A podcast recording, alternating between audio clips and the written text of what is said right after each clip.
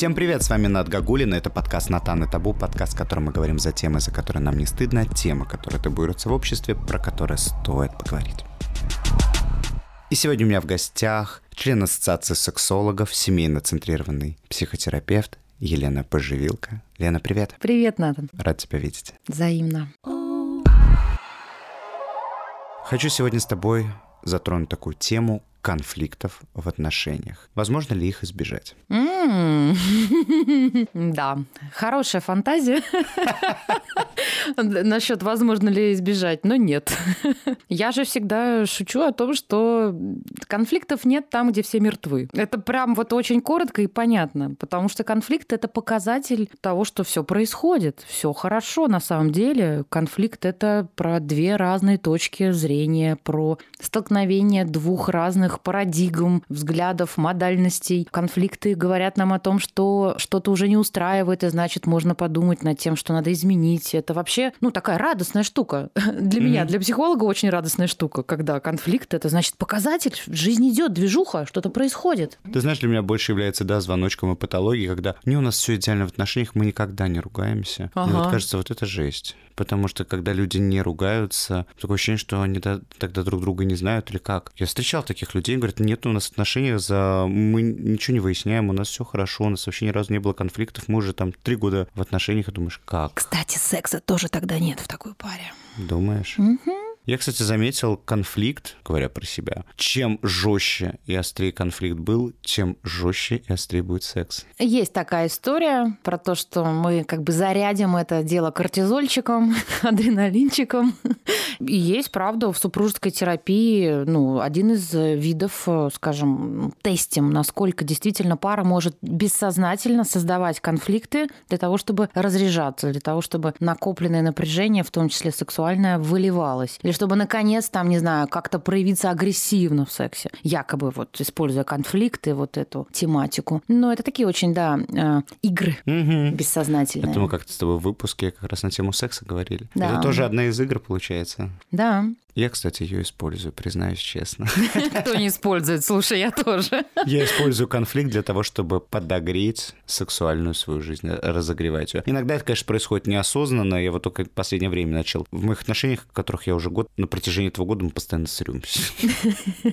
Не было ни когда мы, постоянно срёмся, я постоянно выясняю отношения со своим партнером и что-то все время пытаюсь доказать, или он мне пытается, мой партнер, доказать. Иногда доходит прям до полнейшего срача но потом у нас очень классный секс. И вот я как будто бы начал понимать, что все это как раз-таки нашу сексуальную жизнь и подпитывает.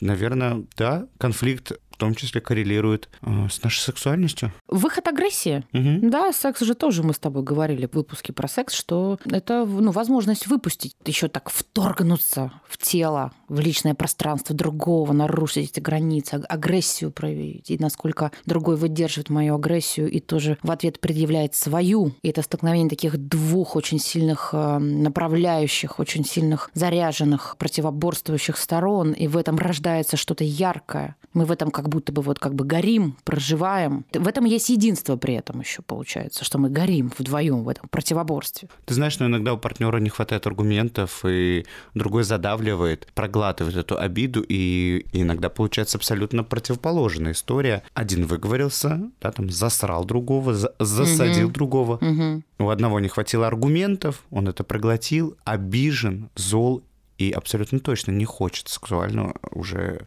своего партнера, потому угу. что вот эта обида вся копится и варится. Вот как с ней быть? Ну, слушай, это же тоже от типа личности, от типа реагирования, как мы привыкли. Стратегия поведения в конфликте, она как-то вырабатывается с течением жизни, и мы одинаково начинаем проявляться, в том числе ну, в разных э, сферах, но стратегию выбираем одинаковую. Расскажи об этих стратегиях. Кто-то, значит, избегание, да, там, или какое-то накопление, сдерживание, да, и тогда это будет, правда, такая личность, личность, которая, ну, она стремится к накопительству внутренних всяких вот потенциалов, к долгому такому накопительству. Вот, кстати, эпилептоидная личность, это, кстати, я.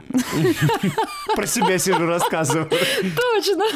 Да, вот. И, а потом накапливается, накапливается, накапливается, там пых, такое будет пых, ядерный Бабах. взрыв, ядерный, там вообще все, там не, взгля... не, не глядя сметается все. Но это вот это, ну, в том числе такая врожденная структура, органика, скажем, психики и, и импульсной активности мозга, которая потом накладывается на воспитание, на характер, усугубляется и получается вот такая личность. И тогда в конфликте такой человек будет вроде бы как сотрудничать и уступать, ну, чаще сдерживаться. А потом бабах как налетит и устроит разнос. И это очень неожиданно для остальных. Это выглядит как, ну, такое, знаешь, немножко неконтролируемое, такое очень пугающее поведение. Либо это может быть такая вот э, стероидная, скажем, реакция, да, как бы вот э, очень импульсивная, сразу вступающая в противоборство, в сопротивление, в так, чтобы обязательно вот долго э, активно это обсуждать, чтобы до последнего не отступать и, и все время наезжать, и, и, может быть, даже чаще первая всегда будет наезжать. Вот такая может быть реакция, да, такое наступление, нападение, mm-hmm. да. Но, ну вот избегание Ожидание может быть такое. Кстати, вот э, у шизоидного типа тоже бывает такое вот избегание, но потом вдруг нападение, да, но чаще все таки больше такое тихое избегание, такое спокойное, там как-то внутри себя спокойно поживешь, проживешь эти эмоции. Ну, потому что человек так привык вообще, в принципе, справляться со своим внутренним миром, со своими реакциями. Так в конфликте он тоже вроде бы очень удобный, да, но там на самом деле фиг знаешь вообще, что он думает, потому что у него там целое свое разворачивается угу. внутри, там парадигмы, там он даже это может не сразу рассказать, и там попробуй докопайся. Угу. А, а потом, знаешь, ни с того ни с сего, мне кажется, знаешь, там уже прошло время, уже, уже забылось это, и ни с того ни с сего. А вот тогда ты мне да, так да, сделал да. больно неприятно, человек вообще не понимает, Почему ты шашкой ты а махаешь, когда прошла подготовлен не... всех этих ситуаций. А это я, кстати. Ты знаешь, я махаю шашкой, когда уже борьба закончилась. Да? Неделя прошла, или там месяц прошел, может быть, даже. А я вот все еще помню, вот мне так было тогда обидно. И знаешь, еще иногда бывает, что прям неосознанно начинаю мстить еще. Хотя было-то, ой, зеркалить, зеркалить. Память хорошая, да, зеркалить, верно. Ну и что там у нас еще и стратегии-то есть, да? Мне кажется, самое органичное это же сотрудничество, да? Да, сотрудничество. Но при этом сотрудничество может потом привести к постконфликту. Самое гармоничное сотрудничество но чтобы быть на уровне сотрудничества, нужно быть достаточно рефлексирующим, понимающим себя, уважающим и партнера. Ну или даже если я злюсь, я все равно тебя уважаю там, или все равно люблю, я могу разделять эти чувства, я, по крайней мере, понимаю. То есть таким реактивным в этом смысле, mm-hmm. понимающим свои чувства. А вот э, компромисс, есть еще такая стратегия, вот компромисс часто приводит к постконфликту. Когда на самом деле стороны уступили не были до конца учтены их эм, потребности все-таки, и они обе, например, пошли на компромисс. Или одна из сторон пошла на компромисс, а вторая там продавила свою, да, например, потребность. Все, дальше конфликт через какое-то время опять будет э, вылезать, назревать, потому что он не разряжен до конца.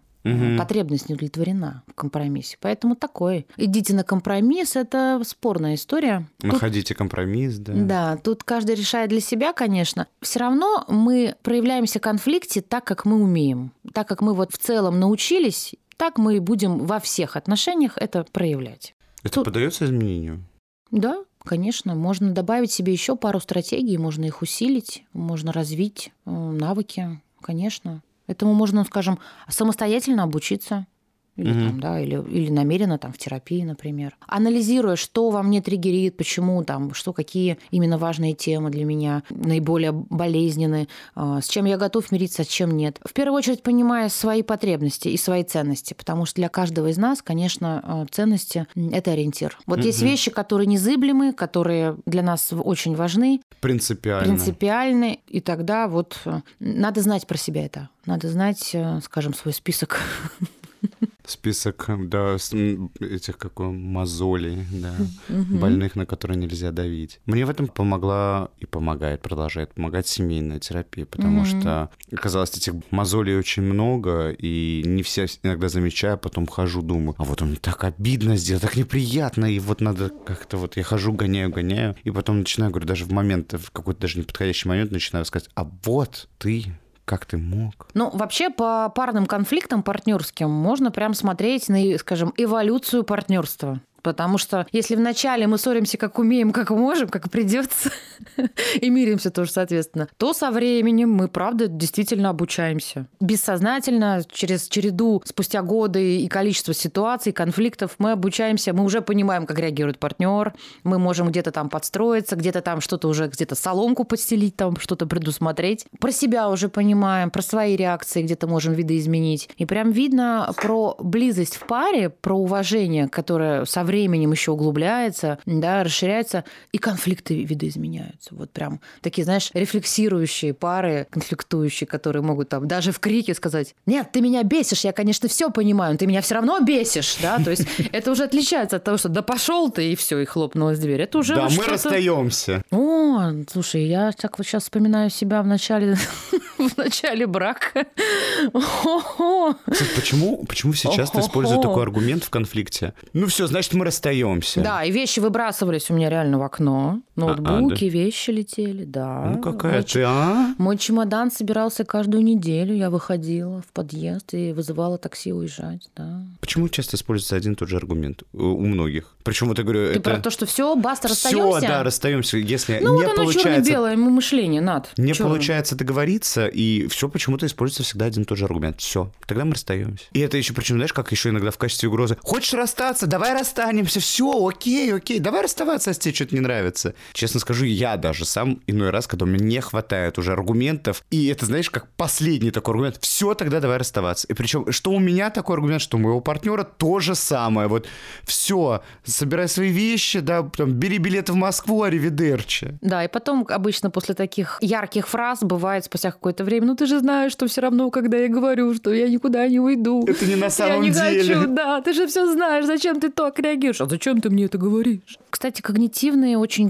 глубокие убеждения. Э, это то, с чем вот и когнитивщики, КПТшники работают. Вот это черно-белое мышление, крайности. Только так или только так. Это ригидность, которую надо раскачивать, которую надо развивать, чтобы она не укоренялась. Надо быть более гибкими, надо признавать, где я... Ну да, пускай это будет через полчаса, когда мои гормоны там успокоятся, и я скажу, что да, я признаю, что я переборщил, mm-hmm. что я сказал что-то лишнее. Это вот, вот это вот не надо было говорить. Да, может быть, не все, но хоть частично. Это же не каждый может. Да, это гордость же... вот это не да, позволяет. Гордость, да. А вот, кстати, тоже самопроработка, саморефлексия позволяет признать что-то в отношениях, признать свою уязвимость, ошибки, опыт, признать, что я настолько был ослеплен гневом, что вот наговорю что-то там, наговорил. Это может прям взрослый человек, это может наша взрослая часть, которая развивается в терапии. Угу. Саморефлексия.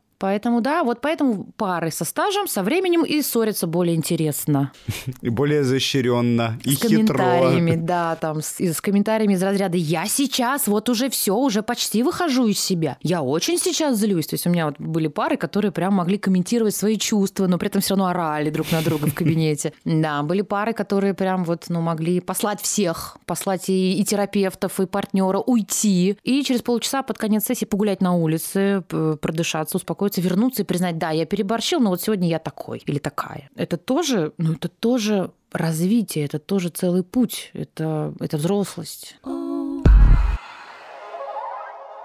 Ты знаешь, когда я сейчас вот понял, пока слушал тебя, почему используется аргумент про это «все, мы расстаемся» или «сейчас мы расстанемся», это же бьет, и почему мы так пугаемся в этот момент, когда слышим? Это же бьет в нашу детскую часть. Что сейчас мама там, да, или какой-то функциональный значимый взрослый от меня уйдет. И поэтому от этого сразу все сжимается, и от этого становится так страшно и больно быть покинутым. Ну и глубинно, это же про опыт, который есть у человека вообще, в принципе, когда его покидали. И как этот опыт он проживал. У каждого из нас он свой. Он присутствует у всех, вот это вот покинутость. Да. Так, поэтому всегда так страшно и обидно и больно. Какая-то крайняя степень, когда мы говорим, все, мы расстаемся.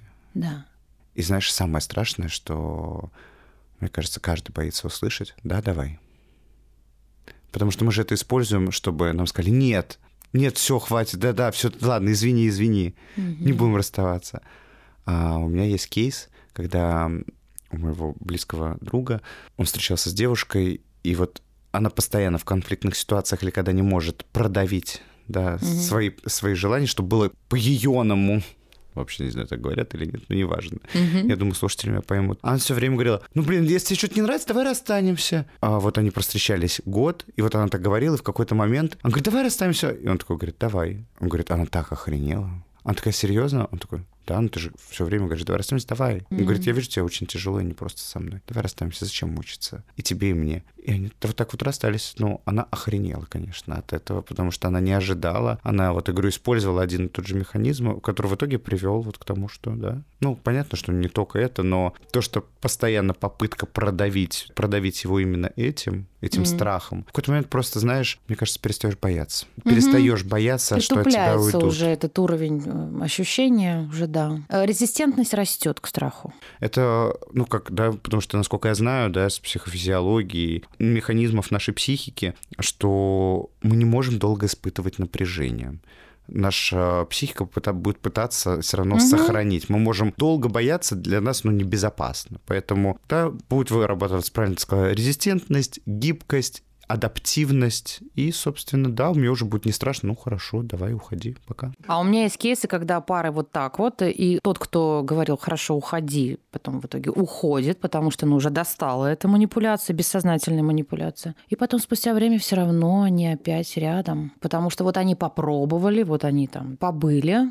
и все равно вот есть что-то большее, что нас все равно соединяет. И, кстати, через конфликты, и через множество конфликтов. Почему же, да, вот говорят, говорят, милые бронятся, только чеш... те... тешатся. Да? Чешутся. чешутся. Только чешутся. Только чешутся, это правда. Это правда. Есть что-то большее. Вот любовь, она больше. Как ты понимаешь, что такое любовь? Что такое для тебя любовь? Такое желание просто без, безоговорочное, безусловное, бесконечно давать другому. Давать от собственного избытка. Давать, давать, не ожидая ничего взамен. Просто отдавать. С радостью причем. Для меня это тоже такое, знаешь, некое безусловное, для, как я для себя понимаю любовь, такое безусловное принятие. Я сразу вспоминаю Эриха Фрома, да, «Искусство любить», угу. говоря про всякие созависимые отношения и так далее, где не надо доказывать эту любовь и все такое, что ты можешь прочувствовать настоящую истинную силу любви, когда mm-hmm. поймешь то, что когда ты не будешь цепляться и держаться за человека. Mm-hmm. Потому что, как он говорит, что мы приходим в эту жизнь одни и уходим из нее одни. И только тогда, когда я да, осознаю свою полную автономию, я смогу соприкоснуться с чувством любви к другому человеку. Ты соприкоснулась? Я думаю, да. Я вот думаю, соприкоснулся ли я? Мне кажется, пока нет. Мне кажется, я все равно пока играю вот в эти созависимые игры. Ну, в них тоже интересно. Ну, все еще у нас много времени, между прочим. Жизнь очень интересна. Да, поэтому в эту безусловность и такое как будто некое одиночество, мне кажется, еще успею наиграться. А пока именно игры такие в созависимость, легкий налет абьюза, как раз-таки, мне кажется, и активно педалирует мою сексуальную жизнь. Я думаю, что это, наверное, не больше, не больше созависимости, потому что я ее осознаю. Я ее mm-hmm. осознаю, я понимаю, и в какие-то моменты я ее активно эксплуатирую в качестве того, чтобы свою сексуальную жизнь как-то раскрашивать. Mm-hmm. Поэтому, не знаю, можно, можно ли считать это созависимость? Наверное, это больше можно назвать игрой. Да, инструмент такой некий твой, твой личный. А ты уже все-таки у нас прикоснулась к безусловной любви. Ну, мне кажется, да. Посмотрим, что я скажу тебе спустя несколько лет на эту тему. Да, я думаю, мы обязательно об этом еще поговорим. Что ж, расскажи о своих конфликтах. Как ты сейчас ругаешься со своим супругом? И, руга... и, ругаетесь, и ругаетесь ли вы? Конечно. Конечно. Слушай, ну это, это же так интересно ругаться. У нас же сейчас вообще тема ремонта, это можно сказать, э, вторая жизнь, второе дыхание брака. Люди, которые прошли ремонт, там всякие ходят мемы же, да, и анекдот на эту тему в интернете. Люди, которые прошли ремонт, их браку ничему не страшно. И чем больше этих ремонтов, тем крепче брак. Это правда. Вот у нас э, в жизни нашей пары второй уже такой капитальный ремонт. А, это бывает по-разному. Мы бронимся там при сотрудниках, где мы выбираем что-нибудь из стройматериалов или заказываем какую-нибудь мебель или это бывает light, бронь такая из разряда бу бу бу бу это, мне, мне хочется не это, да нет, это, это такая ерунда, ты не понимаешь, это вообще не, не, не подходит по стилю, это надо брать вот это, давай возьмем вот это. Нет, я никогда в жизни. Ну, то есть из этого либо там категорически что-то не приемлет кто-то один из нас, и это прям может быть таким прям серьезным камнем раздора, я не знаю, все, и мы не можем не подписать договор, ничего. У нас была такая вот история там, когда мы кухню планировали. Выбирали фасады. Вот. Э, это такое свежего, да. А так это ежедневно могут быть всякие мелочи, какие-то кто-то что-то там не готов делать, там э, устал или потребности, да, там и вот э, внутренний ребенок там ждет, что один о другом позаботится, и а тот не заботится, тот тоже ждет столкновения потребностей. Можем прям поругаться, можем даже помолчать, иногда час, иногда 10 минут, по-разному бывает. Но при этом мы вот сейчас на сегодня дошли до такого, что нам не важно, кто как, кто первый подойдет, но кто-то всегда это разрушает, кто-то всегда нарушает это молчание и говорит, ну слушай, ну хватит уже, давай уже обниматься, давай уже пошли дожить дальше. И это отличается от того, что было в начале, когда, правда, все, мы расстаемся, и вот мои вещи, вот твои в окно с балкона там летят внизу уже. Они реально летали. У нас на деревьях под окнами там периодически висело какой-нибудь там, какая-нибудь футбол, какой-нибудь свитер, там что-нибудь, штаны.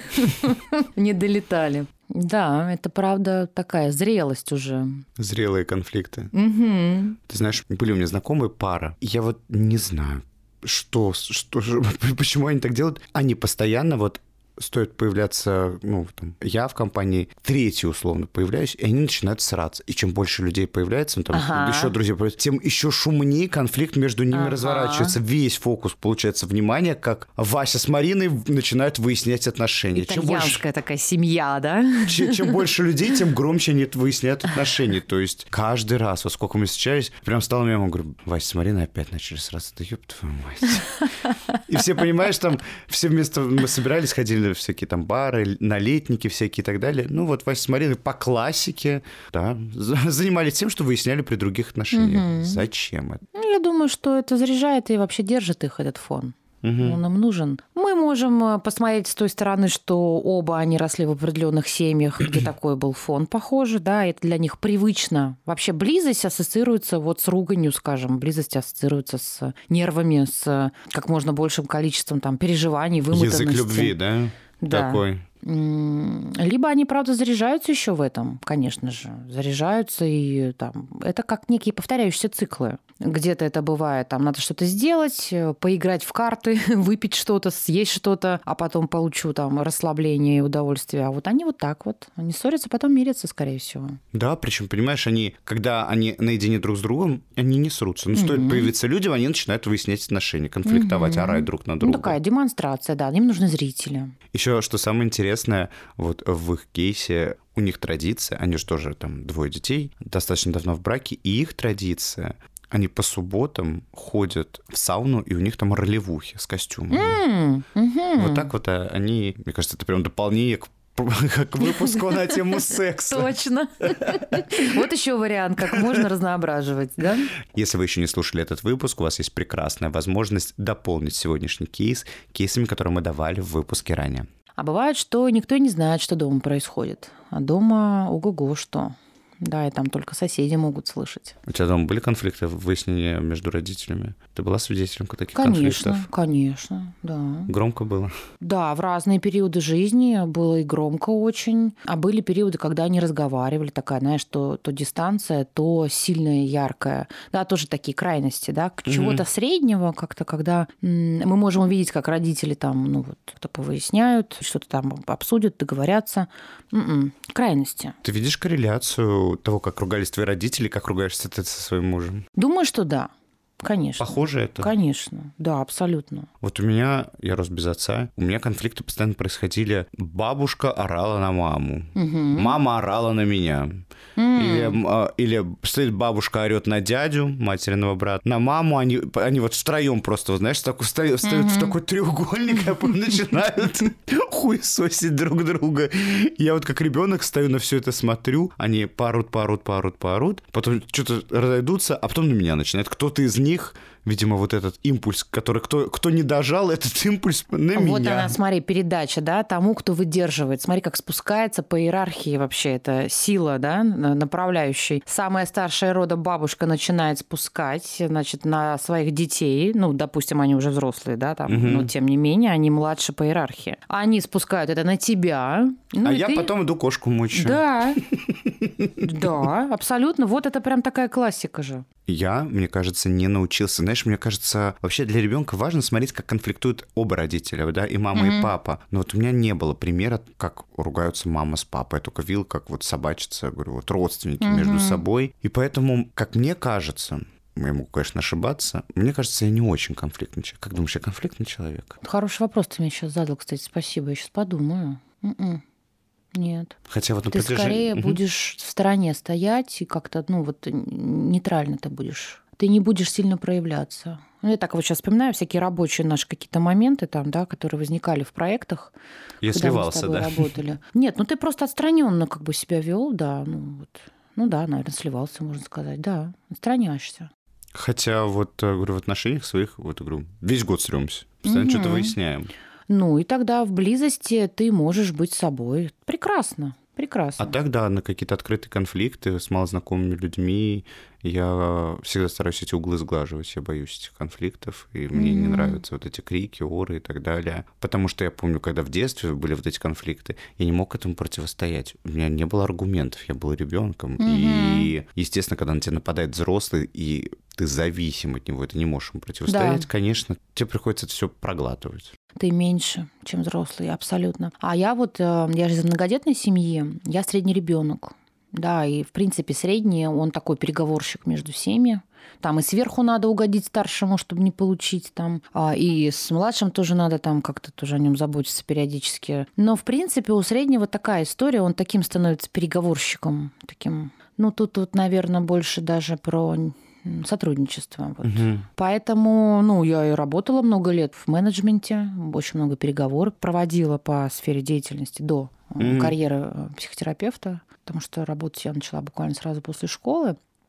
И вот у меня все это связано было всегда с коммуникациями. Мне очень хорошо удавалось соединять, как-то вот нейтрализовать информацию, передать ее более нейтрально для того, кто нервный, и как-то более э, импульсивно для кого это надо получше, чтобы было сообщение поярче. Как-то вот. И я понимаю, что я научилась этому в семье. Представляешь, да, как этот навык тебе пригодился в работе, как ты его смогла аккумулировать? Да, я абсолютно точно. Ты знаешь, у меня же большая расширенная семья, очень большая, там десятки человек. Э, я до сих пор общаюсь, поддерживаю отношения со всеми своими родственниками, и каждый год я там появляюсь, и это прям я вношу в планинг, и это для меня очень важно. Я стала системным терапевтом своей семьи. Это однозначно так. Нам система, нам э, семья дает какие-то вот э, базовые настройки, скажем, которые потом мы можем как-то развивать, приумножать, адаптировать, менять, расширять. Ну вот я заметил то, как я в детстве конфликтовал, да, как, как происходили конфликты. Да, это когда была надстройка сверху. И вот сейчас, проводя корреляцию со своей жизнью, когда я повзрослел и стал работать, работы, где я работал на кого-то, и угу. когда мне кто-то говорил, что я делаю что-то не так, настолько остро мною угу. воспринимается даже какая-то конструктивная критика, или даже, даже если это не критика, мною это все воспринимается как критика, что меня ругают, что меня как будто бы наказывают. Для меня было просто невыносимо, чтобы надо мной кто-то стоял. Поэтому я даже думаю, что вот эта моя роль в семейном конфликте предопределила мою сейчас нынешнюю работу, где mm-hmm. у меня нет начальника, где никто мне не может сказать, что я делаю не так, что я делаю неправильно. И как бы у меня все равно роль да, в терапии с пациентами, да, но все равно это такая роль функционального взрослого, да, да. какого-то такого очень значимого человека, где пациенту да, ну, если ты там не перегибаешь палку и так далее, угу. нет возможности тебя поругать и сказать, что ты делаешь не так. Ну, если да, ты, угу. конечно, адекватный терапевт, да, который соблюдает да, этический кодекс и угу. работает по всем канонам психотерапии. Это мы с тобой. Конечно, да, безусловно. Блин, прикинь, насколько глубоко э, конфликт, вот именно то, как мы учимся ругаться, и то, как мы это впитываем в детстве, даже предопределяет нашу будущую работу и карьеру. И вот ты говоришь, ты была в семье переговорщиком, и ты угу. даже себе в терапии выбрала именно направление семейное. Семейное, когда да. там бывает семья там до 10 человек, и всех их, правда, надо как-то переводить, коммуникации как-то, да, нейтрализовать. Что ж, как мы хорошо с тобой интересно вырулили угу. сегодня в теме конфликта. А, дорогие слушатели, вспомните, как в вашем детстве происходили конфликты, как они повлияли на вас, и коррелирует ли сейчас это с вашей работой. Мне кажется, это очень интересный сегодня инсайт, который у нас родился подкаста «Натана Табу» на тему конфликтов. Я надеюсь, вам понравился этот выпуск. Что ж, у меня сегодня была в гостях моя невероятная Елена Поживилка, семейно-центрированный психотерапевт, член ассоциации сексологов. Лен, спасибо тебе большое. Спасибо тебе большое. Очень интересно сегодня получилось. Подписывайтесь на наш подкаст, ставьте лайк этому выпуску, пишите комментарии. Подписывайтесь на наш телеграм-канал, на блог в Инстаграме, на блог подкаста. Также вы можете оставить донат за этот выпуск. Ссылка будет в описании, либо угостить меня кофе. Что ж, всем спасибо за прослушивание и увидимся в следующем выпуске. До встречи. Пока. Пока.